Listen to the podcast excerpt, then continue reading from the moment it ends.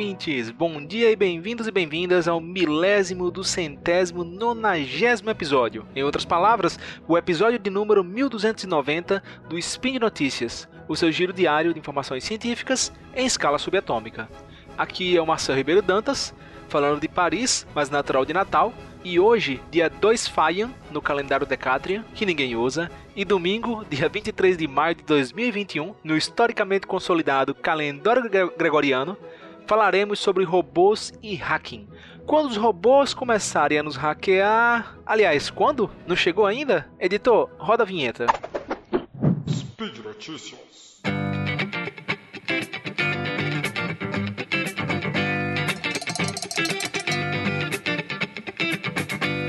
Bruce Schneier é um pesquisador de segurança da Harvard Kennedy School e tem discutido bastante um tema que ele chama de AI hackers.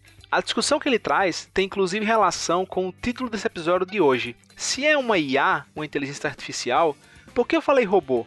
Imaginar uma entidade física intervindo no mundo é muito mais natural para nós do que um programa de computador. E essa é uma das razões que, historicamente, as pessoas sempre falam de robôs quando querem falar sobre inteligência artificial. É um truque para nos tornar mais receptivos para a notícia ou até para facilitar nossa compreensão do que está sendo falado. Esse truque ele é um hacking. E é nessa linha que o Dr. Schneier discute sobre hacking e inteligência artificial.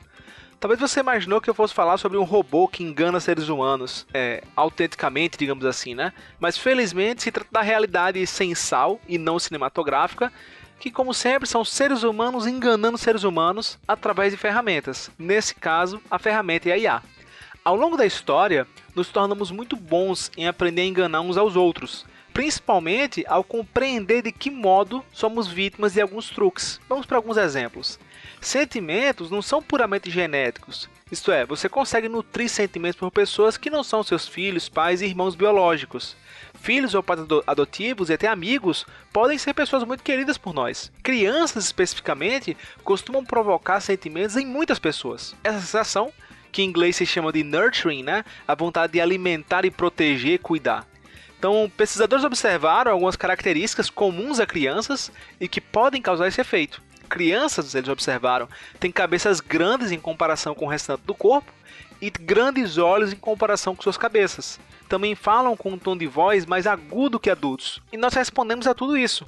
É, o fato de, a, de a assistentes de voz utilizarem uma voz feminina, tudo isso é algo que provavelmente tem um componente genético em nós e que foi fruto da nossa história evolutiva, né? Artistas utilizaram disso por gerações para fazer suas criações parecerem mais simpáticas.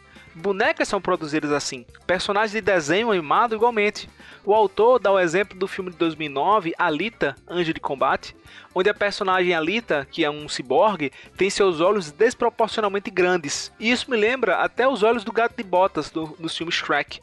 Ainda assim, mesmo robôs antropomórficos, não antropomórficos, isto é, que não parecem com seres humanos e com inteligência muito rudimentar, podem sim ser tecnologias emocionalmente persuasivas e a inteligência artificial pode ampliar isso além das nossas expectativas. Então imagina aquele robozão quadradão com uma tela que não tem olho, não tem boca, não tem nariz, não tem orelha e fala com voz robotizada. Isso seria um exemplo de um robô não antropomórfico. Em 2016, o Georgia Institute of Technology, né, o Instituto de Tecnologia da Geórgia, publicou um estudo científico sobre a confiança humana em robôs. Eles utilizaram um robô não antropomórfico, né, o quadradão e tal, para dar orientações de deslocamento dentro de um prédio para um conjunto de participantes do estudo. E essas orientações eram intencionalmente muito ruins. Após algum tempo dando essas instruções ruins para os participantes do estudo, houve uma simulação de emergência e todos os 26 participantes seguiram estritamente as orientações do robô, mesmo quando o robô falava para eles entrarem numa sala escura que aparentemente não tinha nenhuma saída, em vez de eles terem, por exemplo, pensado em sair pela porta que eles entraram no prédio, usando o senso comum, né? Isso tudo mesmo a poucos instantes, eles tendo sendo é, eles tendo tido instruções péssimas do robô. Então, os pesquisadores fizeram outros experimentos com outros robôs que mais uma vez davam a impressão de estarem funcionando mal, e ainda assim as pessoas abandonavam seu bom senso e seguiam as orientações dos robôs. Esses experimentos nos levam a imaginar que robôs, ainda que não antropomórficos e visualmente com mau funcionamento, podem hackear a nossa confiança. Agora, você já imaginou se tivéssemos robôs com uma aparência muito mais humana, como a Alita do filme, e controlado por um modelo inteligente feito especificamente para nos manipular através de todas as vulnerabilidades humanas conhecidas? Imagina o perigo. Ao longo da nossa história evolutiva, nós desenvolvemos vários atalhos cognitivos para reconhecer outras pessoas.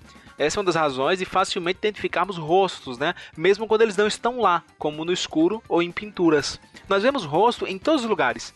Basta ter dois pontos em uma linha reta que muitas vezes a gente automaticamente já pensa em dois olhos. Se ficar olhando para a nuvem, você começa a ver figuras também.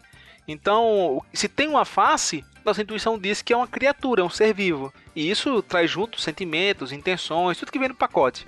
Se falar então, conseguir comunicar de algum modo, comunicar alguma coisa, a coisa só sai ainda mais do controle. Pensar em sentimentos por animais, né, afeições por animais e robôs, para algumas pessoas pode até soar estranho, mas é cada vez mais comum. Houve um episódio onde um coronel das Forças Armadas americanas decidiu impedir que o robô em formato de inseto que eles tinham feito para procurar minas, ele decidiu impedir que ele continuasse fazendo sua função, pois ele estava preocupado que o robô estava se machucando ao longo do exercício. Então era como que ele ia se aposentar ele, porque ele se machucou demais. E tem diversos relatos de pessoas que, por exemplo, não querem trocar os seus rumbas, né? Aqueles robôs em formato circular que limpam o chão. Há diversas reclamações a várias empresas que querem substituir porque a rumba está com mau funcionamento e os clientes não querem uma rumba nova, eles querem sua rumba consertada, eles querem continuar com ela. Nos dormitórios da Universidade de Harvard tem um outro episódio muito interessante, né? Então, assim, a Universidade de Harvard, o local com muitas das mais brilhantes mentes jovens da nossa geração, nesse local, um robô conseguiu enganar alunos a permitir que eles entrassem em seus quartos, fingindo ser um robô de entrega de alimentos. No MIT, um robô infantil chamado Boxy conseguiu fazer que pessoas respondessem perguntas pessoais ao pedir com jeitinho. Mas como eu disse, o problema é que o Dr. Schneier se refere como AI hackers não se limita a intervenções físicas através de robôs. Durante as eleições de 2016 nos Estados Unidos, em seu texto, o Dr. Schneier menciona que 20% de todos os tweets políticos foram publicados por contas controladas por programas de computador. No Brexit do Reino Unido, um outro episódio político, um terço de todos os tweets eram gerados por programas de computador. Um relatório de 2019 do Oxford Internet Institute encontrou evidências do uso de contas controladas por programas de computador para espalhar propaganda em 50 países.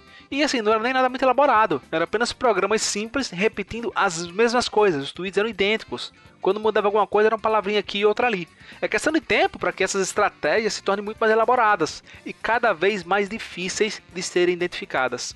Com contas autênticas e contas controladas por programas de computador se comportando cada vez de forma mais parecida, em um cenário de bilhões de mensagens por dia, e se torna impraticável. Se hoje é complicado e muitas vezes as empresas são julgadas até injustamente, em alguns casos, na minha opinião, cada vez está mais difícil diferenciar o que é uma conta de uma pessoa e uma conta de um programa de computador. Em um experimento recente, o Dr. Schneier relata que pesquisadores utilizaram um programa de geração de texto para enviar mil comentários textuais em resposta a uma enquete do governo americano sobre o Medicaid, que é o sistema de saúde pública lá para pessoas de baixa renda. Os mil comentários pareciam originais e únicos entre si, como se fossem pessoas verdadeiras defendendo suas opiniões. Os comentários eles foram capazes de, de enganar os administradores que aceitavam os comentários enviados ali e eles aceitaram todos os mil. Após o episódio, obviamente os pesquisadores entraram em contato e informaram os administradores quais comentários deviam ser removidos porque eles eram falsos.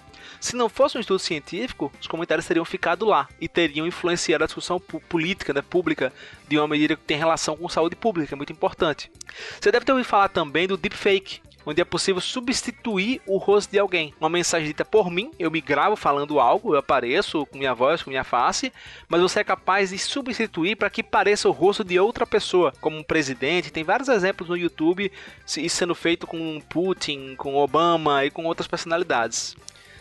Uh, você percebe o, o, potencial destrutivo disso, o perigo que isso pode causar no mundo? E aí ele fala de algo um pouco mais além, que talvez estejamos um pouquinho distante, mas é questão de pouco tempo para termos isso, que é o que ele chama de persona bots. São programas de computador que têm um perfil verdadeiro na internet e tem todas as suas peculiaridades, estilo de escrita, gostos, opiniões, parece uma pessoa de fato real e na maior parte do tempo se comporta como uma pessoa real, digamos assim. Ela não está cumprindo sua função de disseminar desinformação. Ela está agindo na rede como uma outra pessoa agiria, uma outra pessoa com aquelas, aquelas características, né? E eventualmente ele vai disseminar desinformação.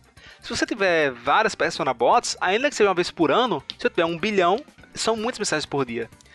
E assim, assim como já houveram ataques utilizando dados reais de pessoas, aqui não seria diferente.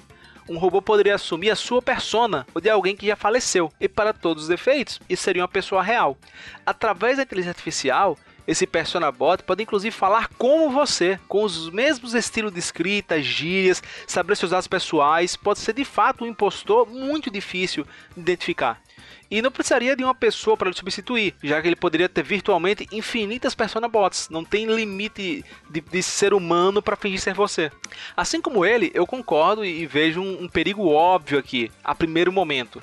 Mas assim como esses pesquisadores estão estudando essas possibilidades, também se estuda como prevenir isso. O ponto é que antes de conseguirmos resolver um problema, precisamos saber que ele existe e como ele ocorre, sobre quais circunstâncias. E assim poderemos ter as informações necessárias para contra-atacar.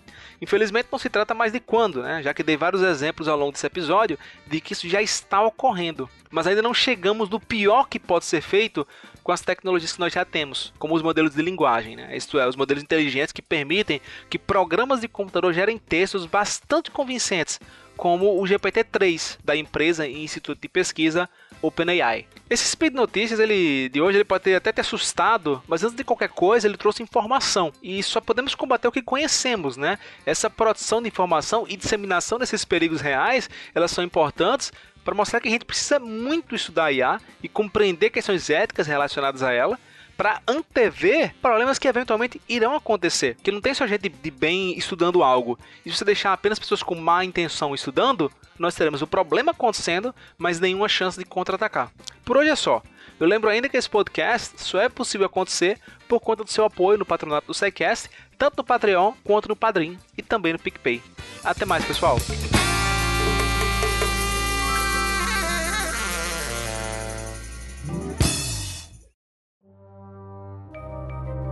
Este programa foi produzido por Mentes Deviantes. deviante.com.br.